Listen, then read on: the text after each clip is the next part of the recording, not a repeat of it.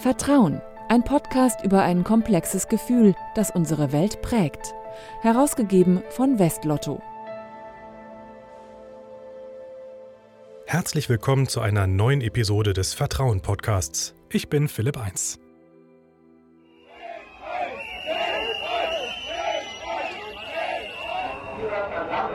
Das Coronavirus gibt es nicht. Impfungen? Wer sich impfen lässt, wird im Herbst an Grippe sterben. Das glauben Corona-Leugner, die sich selbst auch gern als Querdenker bezeichnen. Wissenschaftliche Belege haben sie nicht, aber eine starke Meinung, für die sie auf die Straße gehen.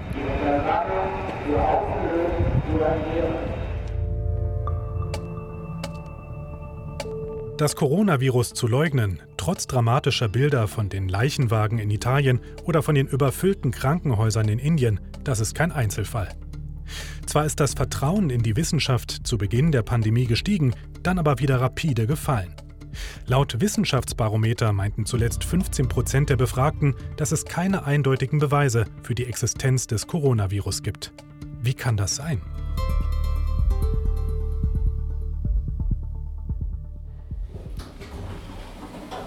Wissenschaft im Dialog, da sind wir doch gleich. Um eine Antwort auf diese Frage zu finden, treffe ich mich in Berlin mit Markus Weißkopf. Er ist Geschäftsführer der Organisation Wissenschaft im Dialog. Guten Tag, sind Sie Herr Weißkopf? Ja, ich bin Herr Weißkopf. Eins. Guten Tag, Herr Eins. Weißkopf versucht, Menschen die Welt der Wissenschaft nahezubringen. Durch innovative Formate wie Science Slams, in denen Forschende ihre Arbeit unterhaltsam auf der Bühne präsentieren. Außerdem gibt er das Deutsche Wissenschaftsbarometer heraus, in der er das Vertrauen in die Wissenschaft misst. Da sind wir auch gleich im Thema. Herr Weißkopf, zunächst mal ganz allgemein. Es gibt ja wissenschaftliche Erkenntnisse, die können wir als Laien äh, einfach überprüfen. Ja, ich nehme jetzt mal ein Beispiel. Ich nehme einen Gegenstand, zum Beispiel meine Wasserflasche hier und lasse die zu Boden fallen. Die wird eigentlich überall auf der Welt immer zu Boden fallen. Ein Virus aber, das können wir mit bloßem Auge nicht erkennen. Wie können Sie einer kritischen Öffentlichkeit belegen, dass es zum Beispiel das Coronavirus überhaupt gibt? Ja, also ich kann das äh, sowieso nicht belegen. Das äh, können nur sozusagen die, die Virologen, äh, die, die daran forschen und auch schon lange daran forschen. Ähm, und die haben natürlich ihre Fachpublikationen und äh, wie Sie schon richtig gesagt haben, werden die wenigsten Menschen diese Fachpublikationen am Ende äh, selbst lesen und äh, sozusagen richtig einordnen können. Das heißt, hier kommt eben schon das Thema Vertrauen ins Spiel und äh, ich muss letztendlich auf ein sag ich mal, Systemwissenschaft und auf äh, WissenschaftlerInnen auch vertrauen können und sagen können, okay, das, äh, was jetzt als gesichertes Wissen gilt, ja letztendlich die Wahrheit in der Wissenschaft ist ja sozusagen immer, immer ein, ein, ein schwieriges Thema, aber was als gesichertes Wissen gilt, äh, da muss man dann darauf vertrauen, zu sagen, okay, die Wissenschaft, wenn die das als gesichertes Wissen darstellt, dann kann ich sagen, ja gut, da kann ich mich drauf verlassen. Und da ist ja die Frage, wer ist denn die Wissenschaft? Ja, es gibt natürlich Forscherinnen und Forscher, die an Universitäten lehren und äh, ähm, arbeiten. Es gibt Publikationen, wie Sie gerade sagten, in denen wissenschaftliche Erkenntnisse veröffentlicht werden.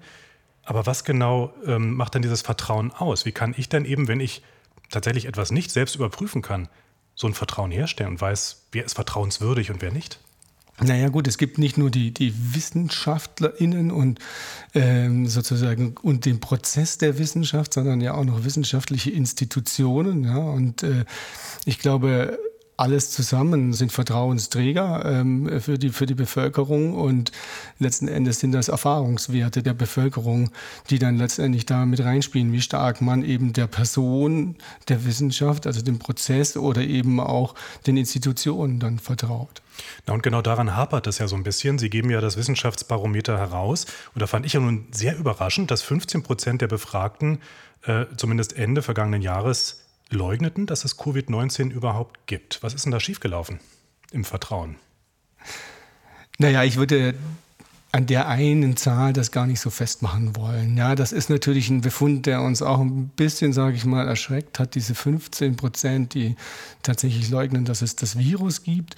Ähm, das ist aber vielleicht auch ein Ausdruck eher einer kurzfristigeren Stimmung. In der, in der langfristigen Betrachtung äh, des Vertrauens in Wissenschaft und Forschung sehen wir eigentlich, dass immer nur so roundabout 10 Prozent Wissenschaft und Forschung misstrauen und, sag ich mal, unter die Wissenschaftsskeptiker vielleicht äh, fallen.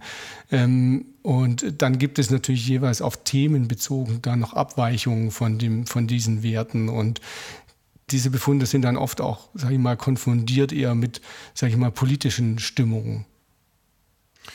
Nun sind Sie ja mit Ihrem Unternehmen, mit Ihrer Organisation hier auch äh, jemand, der vor allem Wissenschaft kommuniziert und weiß, wie das geht. Ähm, so ein Vertrauen herzustellen, da spielt doch, würde ich jetzt mal sagen, Kommunikation eine ganz große Rolle. Müssen Forscherinnen und Forscher besser erklären und weg von diesem ja doch sehr hohen Ross, auf dem sie manchmal sitzen mit ihren ähm, sehr unverständlichen Papers? Naja, die unverständlichen Paper, die sind ja zu was gut, ja, die sind ja für einen innerwissenschaftlichen Diskurs gut. Ähm, und äh, ich glaube, da werden sie auch, auch gut verstanden. Ähm, aber die dienen natürlich nicht äh, für die Kommunikation mit der Öffentlichkeit. Und äh, davon muss man klar unterscheiden. Und ich glaube, viele Forschende machen das mittlerweile schon sehr, sehr, sehr gut. Das ist auch das, was wir so in den Zahlen sehen, in den Rückmeldungen sehen. Und auch immer, wenn wir Aktivitäten haben, äh, sehen wir das in den Rückmeldungen der BürgerInnen, dass viele der Wissenschaftler das schon sehr, sehr gut machen. Wenngleich, da ist natürlich auch noch mal, äh, sage ich mal, immer noch ein Potenzial da. Man kann es immer noch ein bisschen besser machen, denke ich.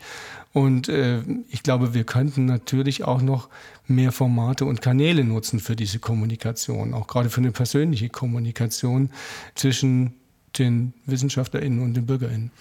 Naja, bloß wenn tatsächlich das Misstrauen ja auch größer geworden ist in Forschung, zumindest äh, laut Ihrer Umfrage, äh, dann kann man ja, glaube ich, festhalten, dass man da unbedingt etwas besser machen muss. Was ich aber zunächst mal interessant finde, am Anfang der Pandemie, also vor etwas mehr als einem Jahr, äh, da gab es ja eine große Nachfrage auch nach der Meinung von Forscherinnen und Forschern. Gleichzeitig ähm, sinkt bei einigen aber das Vertrauen. Wie kommt das zusammen? Naja, zuerst muss man mal festhalten, dass das Vertrauen am Anfang der Pandemie sehr stark gestiegen ist. Also wir sahen immer so 50 Prozent der Bevölkerung, die angegeben haben, sie vertrauen sehr oder eher in Wissenschaft und Forschung. 40 Prozent konnten sich nicht entscheiden und 10 Prozent, wie ich schon gesagt habe, waren eher sozusagen skeptisch.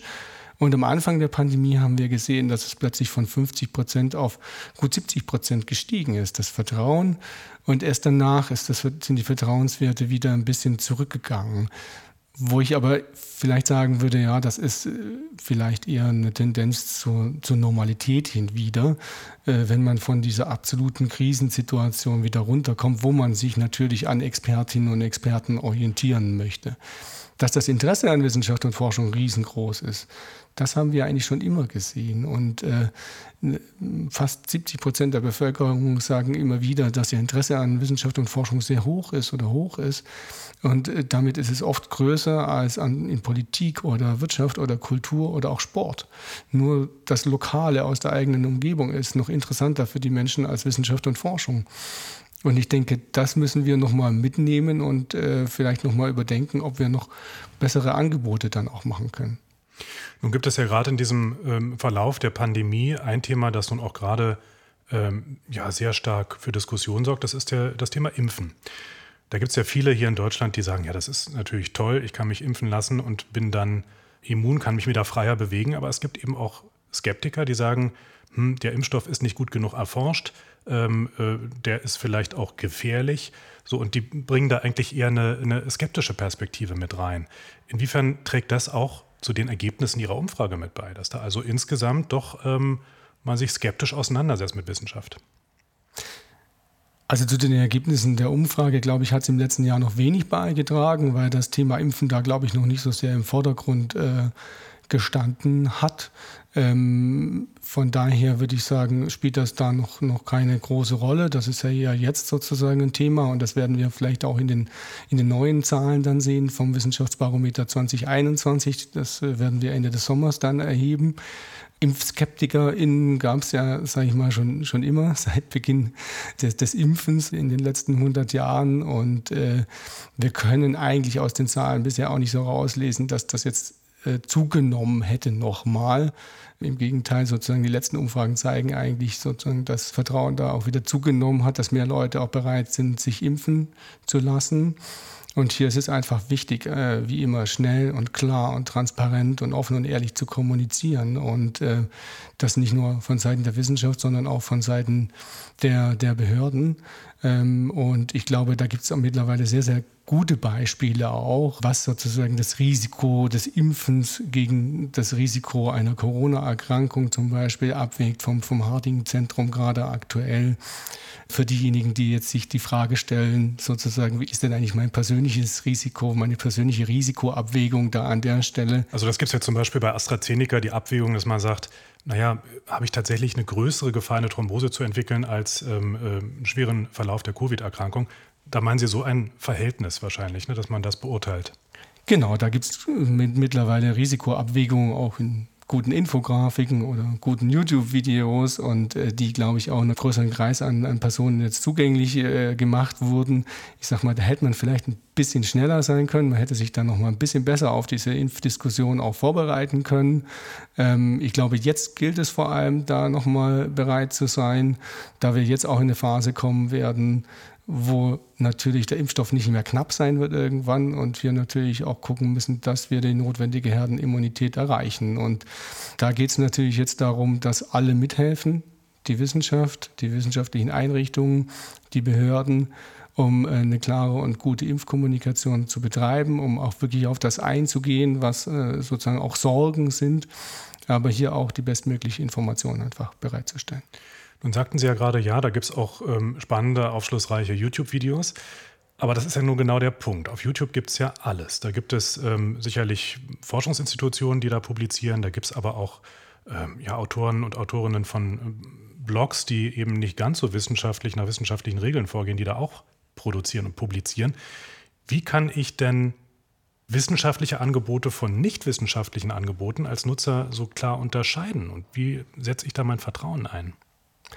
Ja, da sprechen Sie natürlich etwas an, was in den letzten Jahren immer schwieriger geworden ist, wo wir sagen, okay, der, sage ich mal, äh, Journalismus, der sich sozusagen in den, den traditionellen Medien vollzieht und der Wissenschaftsjournalismus, der ist vielleicht nicht mehr ganz so stark, wie er vor 10, 20 Jahren mehr, mal war. Und äh, gleichzeitig gibt es eben andere Informationsquellen, die ja, sehr spannend sind, aber wie Sie sagen, auch manchmal mit Qualitätsproblemen belegt sind. Ähm, ich glaube, da hat sich auch in den letzten zwei, drei Jahren jetzt wieder sehr viel, sehr viel getan, dass es einfacher gemacht wurde für die Leute, sich da zu orientieren. Also auch, dass einige YouTube-Channels unter öffentlich-rechtlichem Regime quasi laufen, ja, und äh, dass man sich daran orientieren kann und sagen kann, okay, da ist das Qualitätslabel des öffentlich-rechtlichen äh, drauf, wo man sich vielleicht etwas mehr drauf verlassen kann. Man kann natürlich aber auch selbst äh, Dinge einschätzen lernen und gucken, ja, gibt es sozusagen Quellenangaben unter den YouTube-Videos, äh, sag ich mal, die, die guten, seriösen YouTuber, Wissenschafts-YouTuber, die machen das, dass sie Studien darunter verlinken. Äh, natürlich muss muss man sich da dann ein bisschen einarbeiten, tatsächlich, um das selbst bewerten zu können. Aber ich glaube, das ist das große Thema. Ja? Wenn wir weniger, sage ich mal, Qualitätsjournalismus sehen, was ich sehr bedauere, ist ein Teil der Einordnungs- und Bewertungskompetenz geht quasi auf den Bürger über, der das dann äh, konsumiert. Und äh, das heißt, wir müssen alle gemeinsam lernen, Dinge besser einzuordnen und besser zu bewerten. Und ich, ich, glaube, da müssen wir als Gesellschaft auch, auch schnell reagieren, ähm, weil das eben etwas ist, was wir ja auch zum Beispiel Schülerinnen und Schülern vermitteln müssen, was wir auch Studenten äh, und Studentinnen vermitteln müssen, aber auch den Älteren vermitteln müssen. Und da wird meines Erachtens noch zu wenig getan. Das heißt aber unterm Strich, dass wir auch ähm, tatsächlich eher ein Vertrauen in Marken bilden. Also ein Beispiel, da gibt es ein YouTube-Video und wenn da meinetwegen ein äh, seriöses Medium dahinter steht, wie Spiegel oder äh, hier in Berlin auch der Tagesspiegel oder ähm, die ARD und ZDF oder auch eine Universität wie die Freie Universität oder äh, die Universität in Köln, dann können wir da vertrauen, ja, ich habe ja vorhin auch gesprochen, Vertrauen kann man eben in Personen, aber auch in Institutionen. Und äh, letzten Endes bedeutet Vertrauen immer Komplexitätsreduktion letzten Endes. Ja? Und äh, das heißt, ich kann natürlich nicht alle Informationen in dieser Welt da draußen, jeden einzelnen YouTube-Kanal äh, selbst bewerten. Das kann ich mal einzeln machen, dass ich dann nochmal Quellen checke in einem YouTube-Video, aber ich kann das nicht dauernd machen, sonst äh, bin ich den ganzen Tag mit nichts anderem irgendwo beschäftigt. Das heißt, ich brauche gewissermaßen diese Vertrauensanker, ich brauche ein äh, Vertrauen in, in, gewisse Institutionen, wo ich dann sagen kann, okay, das, was von da kommt, äh, dem vertraue ich, das hat äh, für mich ein gewisses Qualitätslabel, das, äh, das nehme ich jetzt als meine Informationsquelle. Vielleicht nur ein Punkt, ich glaube, wichtig ist, dass äh, diese Institutionen als integer und gemeinwohlorientiert wahrgenommen werden. Also das ist also etwas, was wir immer sehen, auch in den Umfragen. Beim Wissenschaftsbarometer fragen wir ja zum Beispiel auch, warum misstrauen Sie an einer gewissen Stelle? Und das hat äh, sehr viel mit Interessenskonflikten zu tun, mit äh, einem Misstrauen, also mangelndem Vertrauen in die Integrität. Ja, und äh, Institutionen, die Vertrauen, die, dem man Vertrauen schenken sollte, die müssen eben zeigen, dass sie gemeinwohlorientiert handeln, dass sie integer handeln. Das heißt, für die Wissenschaft an der Stelle, ich glaube, Herr Drosten hat das wunderbar in seinem Podcast gemacht, auch zu zeigen, wie Wissenschaft eigentlich funktioniert. Ja? Äh, und dabei auch zu zeigen, dass es eben ja nach streng wissenschaftlichen Prinzipien ausgerichtet ist und eben nicht interessengeleitet in die eine oder andere Richtung ist. Und ich glaube, das ist auch ein sehr, sehr großer Teil der Wissenschaft, der, ähm, der so funktioniert. Und äh, deswegen glaube ich auch, sollten wir uns trauen, Wissenschaft zu öffnen und transparent zu machen an möglichst vielen Stellen, weil ich glaube, das wird dann zeigen, dass Wissenschaft äh, zum ganz, ganz großen Teil eben gemeinwohlorientiert und integer handelt. Kann das äh, verloren gegangenes Vertrauen wiederherstellen, was Sie gerade beschreiben? Also, dass Wissenschaftlerinnen und Wissenschaftler erklären, nach welchen Regeln sie eigentlich arbeiten, was eigentlich wissenschaftliche Arbeit ausmacht?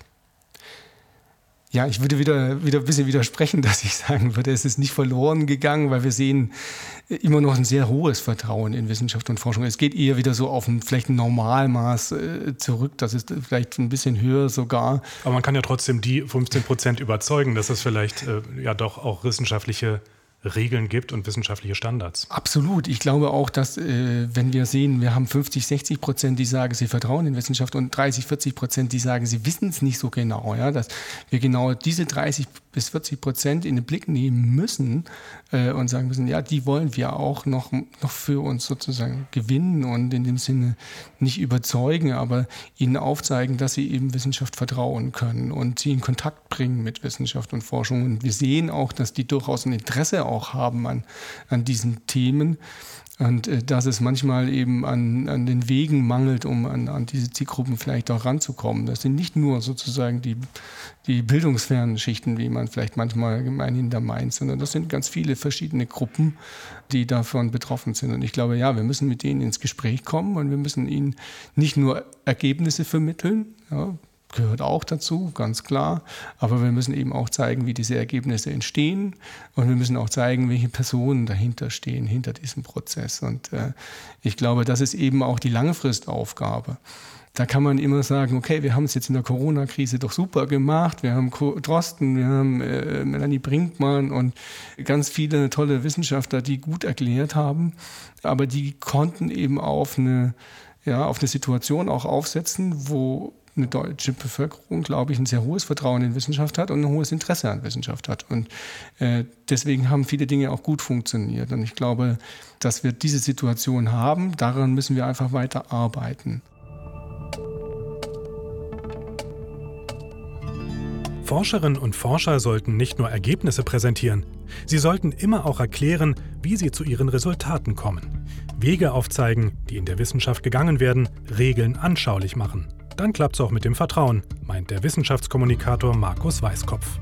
Dafür greift er mit seiner Organisation Wissenschaft im Dialog auch zu innovativen Formaten, wie den Science Slams, der Mischung aus Kurzvortrag und Performance. Ist das der Weg, den die Forschung in Zukunft gehen sollte? Oder ist das einfach nur Unterhaltung? Sehen Sie das Einzelne zum Beispiel, das war ursprünglich mal ein Format, das wir, wo wir gesagt haben, ja, wir müssen mal andere Role Models schaffen, ja, auch, auch für andere Zielgruppen, ja, aber zu sagen, okay, wir, dieses, sage ich mal, ursprüngliche Modell, das jeder so im Kopf hatte, äh, weil es ein Wissenschaftler sozusagen, ist eher ein älterer Herr mit einem weißen Mantel an äh, und das äh, entspricht eben nicht der Realität und das wollten wir den Menschen da draußen zeigen. Ja? Und deswegen haben wir gesagt, ja, wir brauchen die, die jungen Wissenschaftler von, von allen Fachbereichen, die wollen wir auf die Bühne bringen in einem Raum, der auch sozusagen keine Distanz schafft und auch nicht ein Oben-Unten schafft, sondern in Club-Atmosphäre, in dieser Slam-Atmosphäre. Und ich denke, das funktioniert auch ganz gut in diesen Science Slam. Und wir versuchen das aber auch in Dialogveranstaltungen, die so zu organisieren, dass man eben möglichst keine Hürde hat, eben mit dem Wissenschaftler oder der Wissenschaftlerin dann eben zu sprechen, sondern dass man wirklich ins Gespräch kommt. Und wir sehen auch, dass die, dass die Forschenden am Ende rausgehen und sagen, Mensch, das war heute cool, ja, weil ich irgendwie nicht irgendwie auf dem Podium saß und die saßen 20 Meter weiter unten im Zuschauerraum und ich habe die quasi gar nicht gesehen, sondern die saßen mir direkt gegenüber und ich konnte mit denen diskutieren und die haben total spannende Fragen gestellt. Und ich gehe jetzt erstmal nach Hause äh, und morgen in mein Lab und muss das mit meinen Kollegen erstmal diskutieren, was die heute hier gesagt haben. Und es äh, ist eben auch ein ganz anderes Publikum wahrscheinlich, ne? als in einem klassischen in der klassischen Panel-Discussion. Genau, man kann zumindest ein bisschen weiter vordringen. Ja? Also klar, in diesen Diskussionsrunden, sage ich mal, da muss man auch ganz ehrlich sein, da sitzen immer noch diejenigen, die erstmal ein Interesse an Wissenschaft haben oder an gewissen Themen auch haben. Ja? Äh, aber man kann dann doch ein bisschen andere Gruppen nochmal auch dafür begeistern, zu sagen, ey, ich komme in eine Unterhausdebatte, wo es eben zugeht wie im englischen Unterhaus und ich mich so auf die eine oder andere Seite setzen kann oder ich gehe in eine fiktive Gerichtsverhandlung rein und äh, sagen wir, diskutieren mal sozusagen über autonomes Fahren dort. Das spricht doch eine, eine größere, eine größere Gruppe an und äh, da wollen wir zeigen, dass es eben mit diesen Formaten auch geht und dass es auch möglich ist, sozusagen anders heranzugehen als nach dem ursprünglichen Schema und versuchen dann auch dieses Wissen an andere Kolleginnen und Kollegen weiterzugeben, damit sich das möglichst stark verbreitet. Eine letzte Frage habe ich noch an Sie. Wir sind jetzt ja im Jahr 2021, jetzt denken wir mal zehn Jahre in die Zukunft, also in die 30er Jahre. Was wird sich da durchgesetzt haben? Wissenschaft oder Fake News? Nee, ich bin ja grundsätzlich ein optimistischer Mensch, von daher gibt es nur eine Antwort, ja, äh, äh dass ich äh, äh, sage ich mal, zumindest nicht die Fake News durchgesetzt haben. Ob es die richtige Formulierung ist, dass Wissenschaft sich durchsetzt, ist sozusagen, da, da würde ich mich fast so gegen ein bisschen wehren. Ich glaube, äh, ich hoffe, äh, dass, dass viel mehr Menschen sozusagen verstehen, wie Wissenschaft funktioniert, dass sie eine realistische Erwartung auch an Wissenschaft haben, dass Wissenschaft dann auch offen und transparent agiert und eben ja, fest in dieser Gesellschaft weiterhin verankert ist und noch mehr angekommen ist in allen Bevölkerungsgruppen. Ich glaube, es, unser Ziel in der Kommunikation in diesem Verhältnis hat sich auch verändert. Ja. Vor, vor 10, 20 Jahren ging es vorwiegend noch um, um Nachwuchswerbung, wenn wir über Wissenschaftskommunikation gesprochen haben. Heute sehen wir einfach, es sind ganz große Themen, die mit Wissenschaft und Forschung viel zu tun haben. Corona ist eins davon, aber jetzt haben wir den Klimawandel, dann kommt künstliche Intelligenz etc. Äh, und da reicht es eben nicht, 50 Prozent der Bevölkerung nur mitzunehmen, die, äh, sondern wir müssen alle Bevölkerungsgruppen in, da mitnehmen, weil das, da geht es um den demokratischen Diskurs, um Entscheidungen auf einer individuellen Ebene, aber auch auf einer gesamtgesellschaftlichen Ebene. Und ich glaube, da ist es einfach wichtig, äh, dass wir alle mit einbeziehen. Alle mit einbeziehen und das geht ganz sicher nicht ohne Vertrauen. Herr Weißkopf, ich danke Ihnen für das Gespräch. Danke ebenso. Warum der Wissenschaftskommunikator Markus Weißkopf in die Forschung und in die Zukunft vertraut. Allen Fans des Vertrauenspodcasts schönen Dank fürs Zuhören und bis bald. Ich bin Philipp 1.